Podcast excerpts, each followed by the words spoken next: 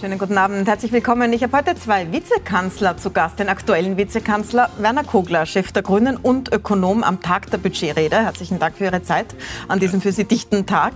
Und den ehemaligen Vizekanzler Reinhold Mitterlehner, Vizekanzler in der Regierung Feimann und Wirtschaftsminister und Wissenschaftsminister.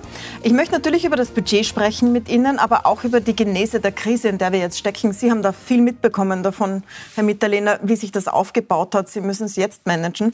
Aber beginnen wir mit diesem Budget, das Sie heute vorgestellt haben, beziehungsweise der Finanzminister heute vorgestellt hat. Ähm, der größte Kritikpunkt, Herr Kogler, ist, es sei ein Budget mit Verteilungsfehlern, wo mit der Gießkanne ausgeschüttet wird und das nicht treffsicher die Schwächeren entlastet. Was antworten Sie denn auf diese Hauptkritik? Ich spiele Ihnen mal die von Kajan Kreiner ein als Beispiel dafür. Das hat er heute dazu gesagt. Das, was diese Regierung macht, ist, äh, man kann ihr nicht vorwerfen, dass sie nicht genug Geld ausgeben würde, ähm, aber sie gibt es einfach schlecht aus. Äh, und dasselbe macht sie jetzt im Kampf gegen die Teuerung, ähm, indem sie das Geld nicht gut und vernünftig und zielgerichtet ausgibt, äh, sondern versucht mit, mit Geld mehr oder weniger die Kritik daran, dass sie einfach lange nichts getan hat und, und viel zu lange gewartet hat, zu erschlagen. Die Bundesregierung setzt ein Stück weit das fort, was sie die letzten Jahre gemacht hat, nämlich eine Art äh, Kostes, was es wolle Politik. Soweit zwei der Oppositionsparteien heute. Was haben denn Sie geantwortet heute? Ja, die beiden haben sich jedenfalls mal widersprochen, äh, aber das sind halt die unterschiedlichen ideologischen Zugänge und das ist auch okay soweit. Äh, wir nehmen schon zur Kenntnis, äh, dass es dem Kollegen Greiner nie passt. Er bezieht sich ja im Wesentlichen auf den Bundesrechnungsabschluss und auf die Situation 22. Aber das kann man auch separat diskutieren. Also wenn wir die großen Linien anschauen, dann kann ich genau keine Gießkanne erkennen die Pensionszuzahlungen werden steigen, ist klar.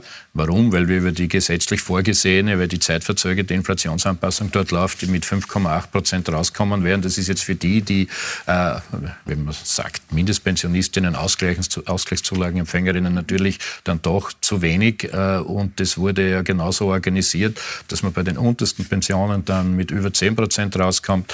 Das schwächt sich dann ab. Und für die, die halt mehr oder viel haben, sind es dann die 5,8. Und das ist das Gegenteil von Gießkanne und das ist ähm, sozial vernünftig und das mag schon sein, dass manche äh, für das laufende Jahr 22 äh, ein paar von diesen Hilfen äh, als zu sozusagen nicht treffsicher, unter Anführungszeichen, heute, heute das Wort nicht für sehr glücklich äh, empfunden haben. Also weil alles, Bonus, den jeder alles, bekommen hat, ja, da sagen wir noch extra was, aber weil alles, was schnell gehen muss in der Differenzierung, äh, nicht so, äh, in Deutschland haben sie genau die gleichen Fragen, äh, da kannst du nicht einfach immer äh, alles auf jeden Haushalt und jedes Einkommen hindrehen, oder so gibt es Datenschutzfragen. Äh, aber wenn es schnell gehen muss, dann ist es halt öfter nicht ähm, einheitlich. Mhm. Aber der Klimabonus zum Beispiel, der ist ja wieder eine ganz andere Frage. Äh, da sieht man ja die großen Strukturänderungen äh, in den Budgets 22, aber auch 23, weil der ist ja unmittelbar Folge der CO2-Bepreisung. Dass das pro Kopf rückverteilt wird, war immer klar. Das sehen die, das sehen die umweltökonomischen Modelle auch so vor. In Deutschland äh, würden sie das auch machen, wenn sie sich endlich einigen täten. Wir werden dort von den führenden Wirtschaftsforschungsinstituten und Umweltökonomen dafür gelobt. Warum? Weil ja am Schluss diese Pro-Kopf-Rückverteilung der Einnahmen aus der CO2-Bepreisung dazu führt, dass wir auch wieder von oben nach unten verteilen, weil in der Regel die Einkommen, äh, die höheren Einkommen natürlich auch mehr Energieverbrauch haben. Da könnte man jetzt ins Detail gehen, das möchte ich aber gar nicht, sondern ich möchte noch auf die ja, strukturellen ich dieses, Teile. Dieses Gießkannenargument ja. ist in der Regel nicht durchhaltbar. Wir Sie haben sehr ja viel auch differenzierte Teile. Also dort wo, dort, wo wirklich alle das Gleiche kriegen, ist, weil es ganz schnell gehen muss und sonst, wo es geht, mhm. wird, äh, wird schon differenziert. Und in der Zukunft, glaube ich, äh, wird manches halt automatisch passieren. Warum? Weil wir die Sozial- und Familienleistungen valorisieren. Das ist, glaube ich, der größte Punkt mit der gleichzeitigen Abschaffung der kalten Progression. Und zwar vor Ort und Weise, dass auch die unteren und mittleren durchaus davon mit profitieren. Einkommen. Jetzt ist das etwas, das schon viele Regierungen versprochen haben. Auch, auch Sie, Herr Mitterlehner, hatten das schon im Programm, zumindest das ÖVP. Ähm, es ist fair, also es wird diese schleichende Steuererhöhung oder die schleichende Kaufkraftsenkung bei den äh, Sozialleistungen wird damit aufgefangen. Die Kaufkraft bleibt erhalten bei Löhnen und bei Sozialleistungen, um es kurz zu erklären, was genau. Sie da gemacht haben. Es gibt aber auch daran viel Kritik. Zum Beispiel der Christoph Badelt sagt, also der Chef des Fiskalrates, das ist eine Selbstaufgabe als Finanzminister. Und ich kann mich gut erinnern, dass auch Sie selbst und Sigrid Maurer vor einem Jahr, etwas über einem Jahr bei Präsentation der ökosozialen Steuerreform auch gesagt haben, also das mit der kalten Progression, also diese automatisches mitgehender Steuerstufen, um die Kaufkraft zu erhalten. Das macht man nicht, weil man nimmt sich Spielraum. Jetzt brauchen Sie Spielraum. Warum haben Sie es trotzdem gemacht? Naja, äh, weil es auf die Ausgestaltung ankommt. Äh, richtig ist, früher, es hat ja äh, rot-schwarze Versuche gegeben, ich habe nochmal nachgeblättert, äh, wie, wie man das lösen kann. Und äh, da war ich tatsächlich skeptisch. Ich war äh, vor, obwohl es jede Regierung im Programm hat, bin ich auch skeptisch geblieben. Das ist völlig zutreffend. Aber ich habe es ja vorher angedeutet, wenn man so macht, dass man in dem Fall zwei Drittel ähm, äh, quasi für jede Steuerstufe gleich zurückgibt und ein Drittel sich aber zurückbehält, dass man bei den unteren Steuerstufen mehr machen kann. Das ist ja genau passiert. Die unteren werden ja fast doppelt so weit in der Stufe sozusagen über die Stufenverschiebung entlastet als die oberen. Und das Allerwichtigste ist, dass wir die Absetzbeträge mit reingenommen haben, die auch jetzt äh, quasi valorisiert werden. Und das, das ist für die, um zu erklären, die keine Steuern zahlen. Ja, die, nicht nur für die, ja, für ja. die, die wenig Steuer zahlen, aber es gibt da Absetzbeträge, Stichwort Gießkanne vielleicht, die, die, die alle kriegen. Nicht? Aber das war immer schon so. Aber mhm. das macht einen Sinn, weil ein fixer Absetzbetrag natürlich für den, der weniger verdient, ja viel, viel mehr wert ist. Und wie Sie richtig sagen, kriegen dann ja auch äh, oder bestimmte Absetzbeträge äh, ausgezahlt halt jene, die gar keine Lohn- und Einkommensteuer zahlen. Und am Schluss ist es aber trotzdem eine hundertprozentige Abschaffung. Warum? Weil wir die ganze Summe rückverteilen, aber eben mit diesem Spielraum dazwischen. Äh, und äh, das ist das, äh, was Professor Badl durchaus anerkennt im Übrigen. Herr Mitterlehner, es ist das größte Budget aller Zeiten. Die ÖVP hat immer für ähm, sparsame Budgets, sparsamen Staat plädiert auch in Ihrer Amtszeit. Vielleicht waren auch deshalb solche Dinge nicht drinnen. Was sagen Sie zum Budget als ehemaliger Wirtschaftsminister? Na, ich glaube, erstens einmal ist es sehr positiv, dass das äh, Budget überhaupt in der Weise ohne größere äh, Aufregung, würde ich sagen, auch in der Öffentlichkeit so zustande gekommen ist, wie es ist. Äh, das ist einmal sehr positiv, weil es auch ein Faktor der Stabilität ist. Sicherlich ist es ein Vorteil, was die kalte Progression anbelangt, auch wenn es jetzt nicht eine 1 zu 1 Abschaffung ist, wie wir gerade gehört haben und auch schon vorher verfolgt haben. Was Badelt gesagt hat, ist ja noch ein anderer Kritikpunkt natürlich, dass wenn ich hier sozusagen bremse und auf der anderen Seite die Sozialausgaben valorisiere, äh, dann habe ich natürlich eine Schere und, und die Schere ist eine bestimmte Problematik. Aber grundsätzlich. Also eine Schere sagen, zwischen Einnahmen und Ausgaben. Einnahmen und Ausgaben geht es dann immer weiter auseinander. Äh, grundsätzlich, glaube ich, ist man aber richtig aufgestellt und äh, auch jetzt, was die Treffsicherheit anbelangt. Äh, ich meine, Sie haben auf der anderen Seite, wenn Sie die Gießkanne vermeiden, immer einen erhöhten Regelaufwand und ziemlich viel Bürokratie und dann eher trotzdem wieder hohe Kosten und keine Treffsicherheit. Also das ist immer so ein Balanceakt. Aber ich finde, es ist einmal eine gute Leistung, dass der Finanzminister dieses Budget in der Art und Weise hingebracht hat. Und gerade in der Krise ist es umso wichtiger. Klar ist, wir erfüllen gerade mit 2,9 Prozent noch äh, das eine Maastricht-Kriterium, aber langfristig sollten wir natürlich schon schauen, dass wir irgendwann von den Schulden wieder runterkommen, denn das sind ja schon beträchtlich drüber. Ihr Sozialminister, Herr Kogler, hat dazu einen ganz klaren Vorschlag, den er immer wieder vorbringt. Das sind Vermögenssteuern. Reichensteuern. Ähm, haben Sie das vorgeschlagen in den Budgetverhandlungen und sind abgeblitzt oder machen Sie das gar nicht erst in dieser Regierung? Nein, nein, wir, äh, es gibt da zwei Zugänge. Also bevor wir, äh, das war schon äh, mit Sebastian Kurz äh, so besprochen äh, und deshalb äh, hat es da immer eine gewisse, einen gewissen Ausgleich gegeben, nämlich bevor wir hergehen, weil ähm, sozusagen zu viele, zu viele oder zu hohe Defizite beklagt werden würden, ist ja eh noch passiert, dann äh, man nicht kürzen, wo wir äh, bei, bei Steuerleistungen beispielsweise äh, für die unteren Einkommen viel gemacht haben, die äh, berühmte Kassierin oder so, die hätten wir ja gerade eben entlastet. Und bevor wir dort wieder andrehen, dann wird es aber äh, im Übrigen in unserer Welt und in meiner Welt äh, sind das äh, Steuern auf Millionenerbschaften. Mhm. Dass das mit der, äh, mit der jetzigen ÖVP schwer möglich ist, das ist klar. Äh, es ist aber auch nicht umgekehrt geplant, dass es irgendwelche Kürzungspakete gibt. Äh, aber wichtig, wichtig ist ja, glaube ich, dass die, die Also bevor es Kürzungen Ausgaben, gibt, kommen Sie, sagen Sie, die, mit Sicherheit, die Erbschaftssteuer. Wobei man schon dazu sagen muss, dass natürlich jetzt gerade die mittleren Einkommen und auch die Geld haben, mit der Inflation ja, jetzt da 10 Prozent im Jahr Verlust haben. Mhm. Und äh, das ist nicht unwesentlich, weil im Endeffekt äh, finanzieren sie damit äh, einen Teil der Pandemiekosten mit. Aber mhm. nicht nur der Kosten. Also die, und das wird natürlich da und dort schon so gesehen als relativ kritisch. Und wenn da noch irgendwas anders aufpacken würde, dann wäre das vollkommen unsozial. Auch man merkt schon, diese Diskussion ja, wird weitergeführt. Wobei, wobei Kogler, die Frage ist, ob jeder, ob jeder ohne weiteres ein Millionen, ein Millionenerbe ist und um die ging es ja. Aber da, dadurch, dass wir eine Millionenerbengeneration werden in einem gewissen Teil der Gesellschaft, äh, wird das, äh, früher war das nicht so, aber das wird zunehmend erheblich für mögliche Einnahmen.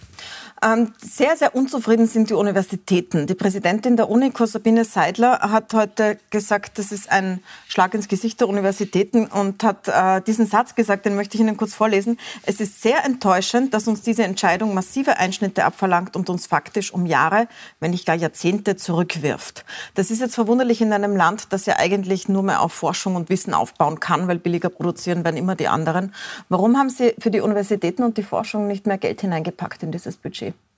Na, zwei Dinge. Erstens gibt es einmal ganz viele Gruppen, äh, die äh, äh, die Budgetgestaltung und die durchaus vorhandenen Erhöhungen sehr, sehr loben. Jetzt ist es schon okay, wenn wir in der Sendung diese Meldung herausgreifen. Ich habe ich hab diese Schlagzeile auch vernommen. Was kann ich sagen? Ich habe das Wissenschafts- und Forschungsbudget nicht verhandelt, ehrlicherweise. Aber es steigt von circa 5 5,6 auf knapp 6 Milliarden. Das ist einmal, das ist einmal ein Faktum. Äh, soweit es die Universitäten betrifft, äh, das wird nicht alles dort äh, in den Mehrausgaben ankommen. Da wird es Forschungs, Forschungstöpfe geben, die steigen. Aber ähm, ehrlicherweise ist es trotzdem eine Steigerung. Und die Frage wird ja sein, und äh, ich würde mir ja äh, gerne, äh, gerne, dann, äh, gerne dann zusammensetzen und treffen. Äh, das mache ich ja mit, der, äh, mit, mit der ÖH-Führung, also der Hochschülerschaft, wie es denen geht. Die Studienbeihilfen sind im Übrigen auch valorisiert worden, heuer 600 Euro dazu, nächstes Jahr valorisiert, was da jetzt wirklich dahinter steht. Weil ich kann das sagen für Kunst und Kultur, für Sport, das ist jetzt der weiße ein anderer Bereich und vielleicht nicht so groß. Aber wir haben natürlich geschaut, das einzupreisen. Was sind die vermutlichen Gehaltserhöhungen? Die stehen ja noch gar nicht fest. Und was können Energiekostensteigerungen sein? Äh, und siehe da, das ist alles, äh, das ist alles gelungen in der, in der Abfederung bei gleichzeitiger Verpflichtung natürlich der großen Kultureinrichtungen, dass sie nächstes Jahr schon massiv dazu beitragen, zur Energieeffizienz vulgo einsparen. Das dann schon. Aber im Prinzip ist das, ist das alles ab, äh, abgesichert und abgedichtet und da gibt es sogar noch zusätzliche Schwerpunkte. Warum das dort genau anders sein soll, das würde ich mir selber gern anschauen, weil mich irritiert das auch. Das heißt, Sie werden sich zusammensetzen ja, das ist mit mein Plan. Also, ja, ich glaub, das Problem liegt schon dort, dass man, Wissenschaftsminister dass man an sich sehr gute Leistungsvereinbarungen abgeschlossen abgeschlossen hat. Leistungsvereinbarungen gehen immer über drei Jahre und äh, beinhalten schon kräftige Steigerungen in allen Bereichen, Mit was die Universitäten, Universitäten also, anbelangt. Ja, genau. Und die Universitäten waren auch damit einverstanden, muss man mhm. dazu sagen, und haben das durchaus begrüßt. Äh, wie überhaupt die Universitäten und der Forschungsstandort schon in den letzten Jahren äh, ziemlich viel an Geld erhalten hat, ist natürlich immer noch zu wenig, aber im Vergleich zu den früheren Jahren. Mhm. Und was das Problem jetzt ist, soweit ich gesehen habe, sind die Energiekostensteigerungen, die man eben nicht drinnen gehabt hat, im Ausmaß von 500 Millionen. Habe ich heute gehört, naja, die Kultur kriegt 35 Millionen für genau derartige Zwecke, 22 die Theater und, und die Museen.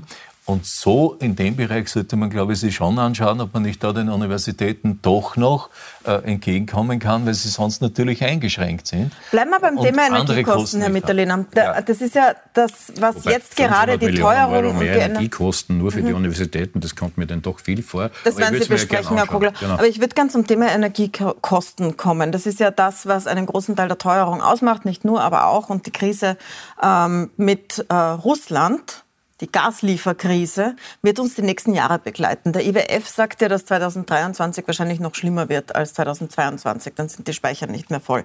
Herr Mitterlehner, das fällt in Ihre Zeit auch. Diese Verträge mit Russland, diese hohe Abhängigkeit beim Gas von Russland ist ja eine politische Entscheidung gewesen. Ähm, Warum hat Österreich das so beschlossen? Sie waren ja damals Wirtschaftsminister. Wie ist das, wie ist das, das Das war im Prinzip jetzt kein Beschluss, sondern hat sich aus dem äh, Zeitablauf ganz einfach so ergeben. Und das Ergeben war hauptsächlich die Leitung Baumgarten. Baumgarten ist eine, eine, riesengroße Leitung, die mitten sozusagen in Österreich ankommt. Und wenn ich dort einen Partner habe, der mir Gas liefert, auf der anderen Seite sozusagen mittens ins Haus bringt, dann werde ich nicht auf der anderen Seite schauen, dass ich mit Köbeln und Container über Norwegen oder sonst wo Gas bekomme weil ich genügend Absicherung habe. Das ist ja auch immer Gegengeschäft und auf der anderen Seite Leistung. Allerdings wissen Sie ja auch, dass ähm, in, unter der Zeit von Reuss als Generaldirektor der OMV durchaus versucht wurde zu diversifizieren genau, und dann davon abgekommen wurde. Ich ja, habe mir auch genau, rausgesucht, Sie haben sich komplett 2000 richtig. Äh, das Problem ja. war das Jahr 2014. Mhm. Äh, und zwar deswegen, weil dort äh, die Krim-Problematik entstanden ist und man in Österreich schon begriffen hat, wir müssen diversifizieren und die Diversifizierung, sprich also Unabhängigkeit von Russland steigern. Äh, beziehungsweise auf der anderen Seite eben minimieren, was wir dort an Leistungen haben. Aber das ist nicht passiert. Sie, haben ja, sich Moment, 2016 mit dem russischen Premierminister, ja, ich habe das Foto nämlich rausgesucht, ich zeige Ihnen das kurz ja, und dann erklären Sie mir, warum, Dimitri Medvedev zusammengesetzt, mit dem Gazprom-Chef Alex Miller zusammengesetzt, da sieht man den Foto, da gab es Arbeitsbesuche. Ja, ja, ja, ja, aber da gibt es noch dazwischen Ding. Mhm. Äh, und dieses Ding dazwischen war Nabucco. Äh, wir haben versucht, eine Leitung nach Österreich zu bringen, die von Aserbaidschan äh, über Türkei bis nach Österreich geht und uns von der Quelle und von der Leitung unabhängig macht. Und da muss man schon sagen, das hat damals äh, Russland massiv hintertrieben. Wir haben geglaubt, damals aus geschäftlichen Gründen, damit man halt sozusagen selber da dominiert. Und leider ist dann auch passiert, dass die EU nicht im ausreichenden Ausmaß das Projekt unterstützt hat. Und parallel dazu ist dann passiert, dass Nord Stream 2 entstanden ist, wo viele deutsche Politiker aller Couleurs sich auf dieses Projekt gesetzt haben. Und aber entstanden klingt so von alleine. Es ist auch entschieden worden, dass man ja, das eine fallen worden, lässt. Ja, aber die EU, hat, die EU hat zwar mit äh, Abstrichen, muss man sagen, weil es dort eben auch Widerstand gegeben hat, äh, vor allem von Dänemark, Polen und auch anderen Ländern, aber trotzdem ist dieses Projekt vor allem mit der Unterstützung von Deutschland äh, so entschieden worden. Und was wir dann versucht haben, und da sind Sie jetzt äh, bei, bei Reus und anderen, wir haben das auch gesehen und haben eben äh, geglaubt, dass wir mit äh, Vereinbarungen und Käufen in Norwegen, auf der anderen Seite auch mit Möglichkeiten im rumänischen Bereich, die eigenen Möglichkeiten erweitern können. Was ja durchaus auch passiert und was ja auch noch da ist. Daher, es besteht die Möglichkeit da, indem wir das für uns nützen und nicht für andere, äh, die Abhängigkeit zu verringern, was jetzt auch passiert. Herr Kogler, Sie haben das damals immer sehr stark kritisiert diese Hinwendung zu Russland, die Hinwendung zu Putin. Ähm, können Sie das nachvollziehen, ja, wenn Sie jetzt zuhören? Im Nachhinein ist, so ist es immer leichter und dann äh, also, ja, deswegen sage ich jetzt auch immer recht gehabt hätte. Ja, eh, aber ich muss schon sagen, also zwei Dinge. Äh, erstens verstehe ich die österreichische Linie schon grundsätzlich. Also das betrifft ja mehrere Parteien. Ja. Äh, die, äh, ich glaube, dass die Sozialdemokraten äh, da mehr Erklärungsbedarf hätten, ehrlicherweise. Äh, das, aber es hat ja auch äh, Gründe gegeben, ja? nämlich äh, die traditionelle Rolle Österreichs als neutraler Staat dann, äh, wenn man so will, bis zurück zum Staatsvertrag vielleicht sogar. Äh, das muss man einfach auch verstehen. Ja? Dann, und dann die Idee, dass man äh, mit wirtschaftlicher Verflechtung äh, wechselseitig auch was weiterbringt. Und immerhin war es ja nach 1990, äh, nach, äh, nach den vielen, vielfältigen politischen Wenden, gerade auch in, in, in, der so in der damaligen und ehemaligen Sowjetunion. Das verstehe ich ja. Die ersten Alarmzeichen waren eigentlich, und da kam ja gerade Reinhold Mitterlehner auch frisch ins Amt, dass äh, es einen de facto Konflikt Ukraine-Russland schon gab und irgendwie ist da wochenlang kein Gas gekommen, das ist ja gut gemanagt worden. Äh, da ist nämlich wirklich keins gekommen, aber da werden Sie sich noch besser erinnern. Und bei Nabucco, da muss ich dem Herrn Mitterlehner beispringen, weil da war ich umgekehrt wieder skeptisch, aber aus ganz einem anderen Grund. Also, was da in Österreich genau gelaufen ist, das kann von mir das Untersuchungsausschuss, wenn man sowas noch braucht, klären. Aber Kollege Mitterleiner hat glaubwürdig dieses vertreten, schon mit dem Argument der Diversifizierung und dass es auch nicht so viel teurer wäre. Äh, mir war es nur ein bisschen suspekt, äh, ein Teil davon, weil ich mir gedacht habe, fix, wenn wir jetzt da wenn wir jetzt wieder, damals war es ja noch 2009 circa, wenn wir da jetzt wieder viel Geld in diese Infrastruktur, wo wir in unserer Welt damals ja 2020, 2030 uns ja da schon zurückbewegen sollten, investieren, dann verfestigen wir vielleicht was. Äh, Gasübergangsbrückentechnologie kann man alles diskutieren, also ich bin da durchaus selbstkritisch. Nur was, was ich wirklich im Nachhinein noch seltsam empfinde, es hat auch in Österreich, mir scheint, zwei Gruppen gegeben. Jene, die das glaubwürdig verfolgt haben, äh, mhm. was ich phasenweise sogar kritisch beäugt habe. Und dann kam es aber ganz anders. Andere haben anders gespielt. Da bin ja. ich, das ist so gewesen. Ja. Und ähm, äh, wo, man, wo man wirklich abschließend nur, äh, wo man wirklich äh, äh, vielleicht dann darauf hinweisen könnte, dass ich eine völlig andere Position eingenommen habe, äh, war ab 2014.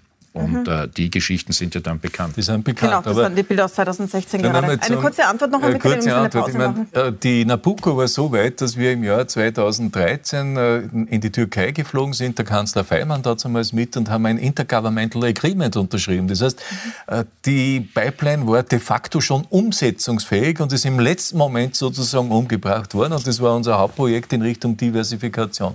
Zurück aber nochmal zu dem anderen. Aber war es russischer Einfluss, dass sie umgebracht hat auf Na klar, deutsche Politiker, sagen Na? Nicht nur russischer Einfluss, mhm. sondern auf der anderen Seite war halt auch, die haben Eigeninteressen der Türkei und anderes, äh, andere mhm. geopolitische Interessen da mitgespielt. Auch PP äh, hat eine eigene Rolle in Aserbaidschan gespielt und so. Also das nur auf die Russen jetzt zurückzuführen, wäre auch etwas äh, äh kurz gegriffen. Aber nochmal zurück jetzt, was das Jahr 2009 anbelangt, wie das Gas überhaupt nicht gekommen ist, drei Wochen, hat die Gazprom über Oberkappel im Mühlviertel äh, sichergestellt, dass wir eine Art äh, Umkehrung des Flusses erreicht haben. Und die haben die Lieferbedingungen auch damals eingehalten. Denn bei den Speichern das heißt, muss man wieder Ihr Vertrauen sagen, gestärkt? Wir haben das Vertrauen in die Gazprom durchaus gehabt mhm. über all die Jahre. Was Deswegen auch das naiv, Jahr 2016. Bitte? Was im Nachhinein naiv ähm, zu denken, dass naiv, das Waffe äh, Sagen Sie mir ein Land, das in der Zeit irgendwo einen neuerlichen Krieg in Europa äh, in, in irgendwo in, in der Strategie gesehen hat. Niemand. Niemand in diesem ja, es ist die Krim überfallen worden 2014. Ich, ich rede jetzt vor 2014. 2008 war, ist Georgien ich überfallen red, ich worden. vor dem. Von Russland. Hat das niemand drauf gehabt. Wenn Sie irgendwo in der Weise mit jungen Leuten geredet haben über die Vorteile der EU, die wir immer als Friedensprojekt dargestellt haben, haben die jungen Leute schon alle abgedreht und gesagt, na, Digitalisierung, Mobilisierung, äh, alles ist wichtiger, aber nur nicht äh, das Friedensthema. Und daher in dem Zeitraum bis 2014 hatte das niemand auf der Rechnung. Gesehen. Und ab 2014 muss man sagen, und das ist vollkommen richtig, hat äh, Österreich, aber nicht nur Österreich, Deutschland äh, die total falsche Einschätzung gehabt, was die Krim anbelangt und es irgendwo so durchgehen lassen, dass das so ähnlich wäre wie im Kosovo, wo man gesagt hat, naja, es ist eine Art Selbstbestimmung und die wollen auch wirklich nach Russland, äh, weil man halt dort auch relativ ohne Kampf das Ganze sozusagen annektiert hat. Und das war der Unterschied, dass er falsch war in der Bewertung und dass es völkerrechtlich ebenfalls zu verurteilen war, haben wir gesehen, das Ganze, den ganzen Putin-Besuch 2014 hätten wir uns wirklich schenken können. Wir machen eine kurze Pause und sind gleich wieder zurück. Wir sprechen gleich weiter. Wir sind gleich wieder da.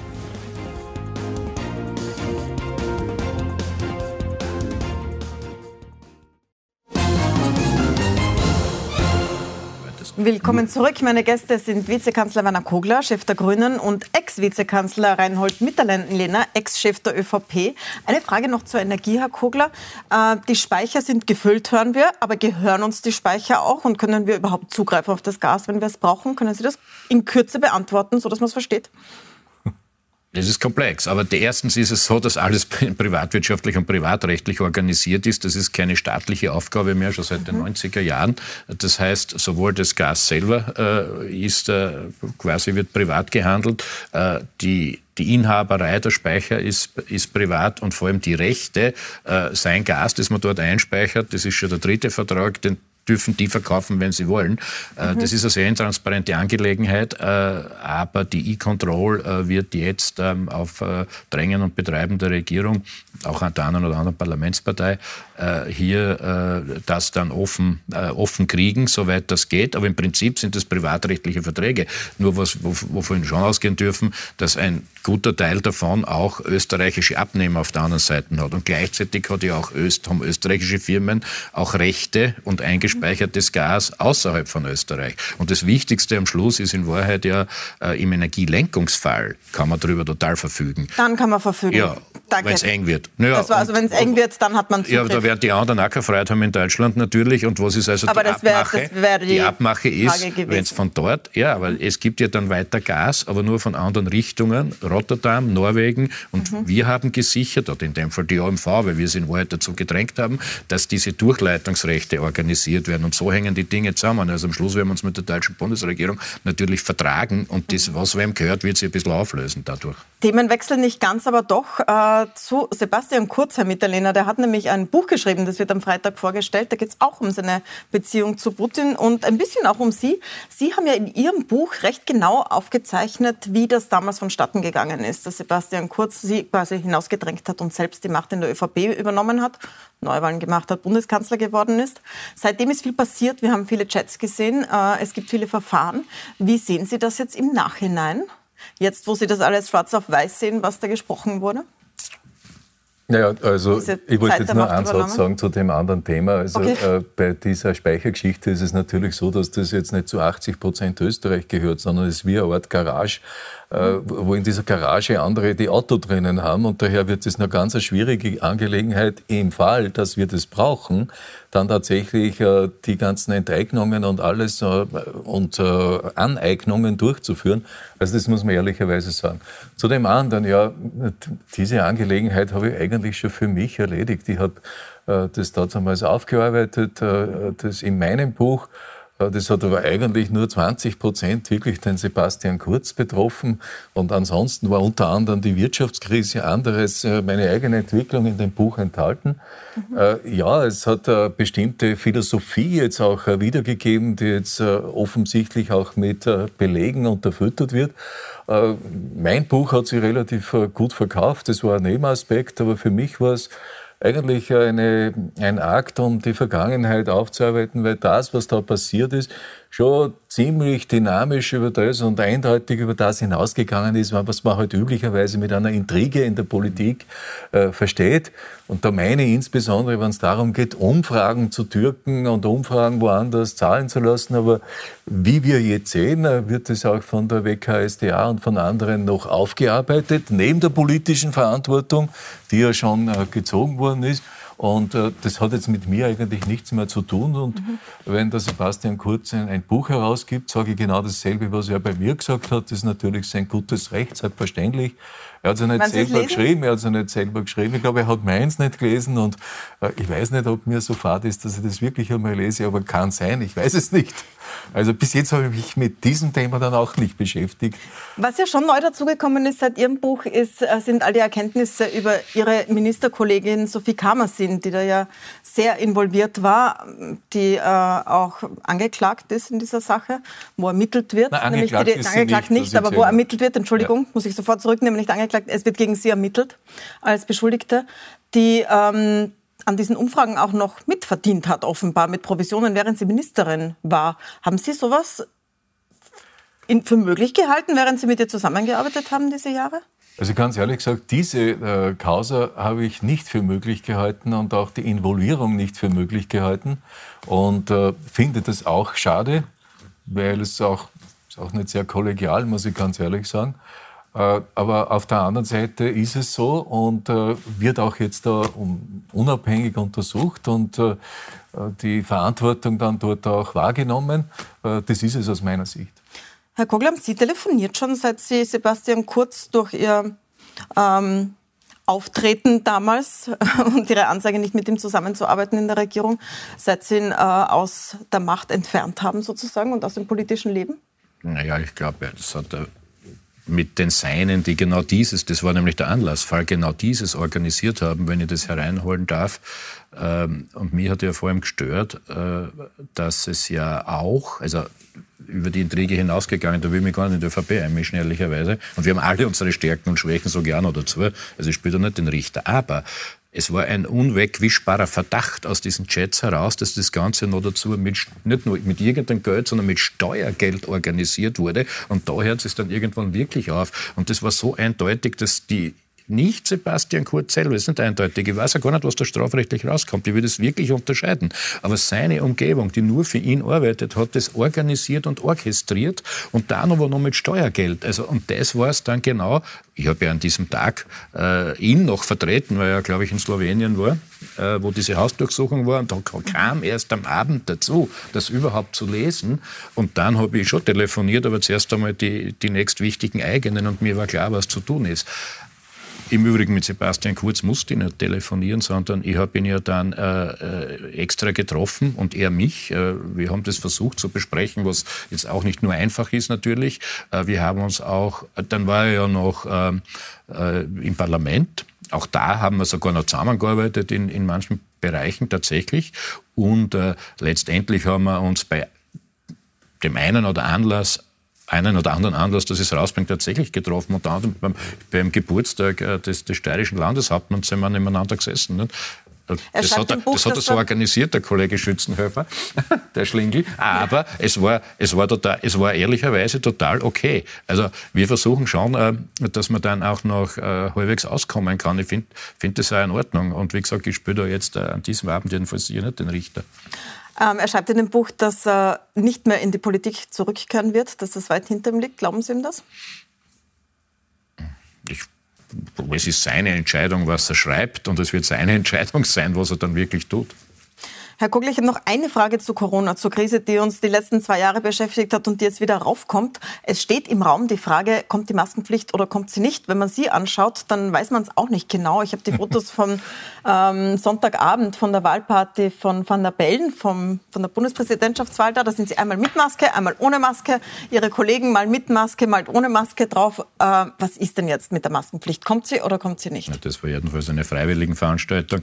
Äh, und äh, das hängt ja davon ab, was äh, die, äh, Beratungs-, die Beratungen äh, vor allem mit den entsprechenden Expertinnen und Experten in den diversen Gremien, Corona-Kommission, GECO, die wie sie im Bundeskanzler. Die GECO hat ja schon lange gesagt, sie ist für die Maskenpflicht. Nicht eindeutig offensichtlich, weil ich war ja in der letzten, äh, ich, ich, war ja in der, in der letzten GECO-Sitzung, durfte ich den Bundeskanzler vertreten äh, und abhängen wird es letztendlich äh, von äh, Prognoserechnungen, wann ist hier ein Peak erreicht oder nicht äh, und vor allem in der Prognose Richtung äh, Krankenhausbelegung äh, und allfälligen Ausfällen in, in, in, der Arbeit überhaupt, aber speziell natürlich beim Personal im Krankenhaus. Davon wird das abhängen und äh, das werden wie immer, werden wie immer äh, Gesundheitsministerium und Bundeskanzleramt entscheiden, diese Verordnung und bis zum 23.10. wird es entschieden. Und ich habe aber auch noch nie was anderes gesagt.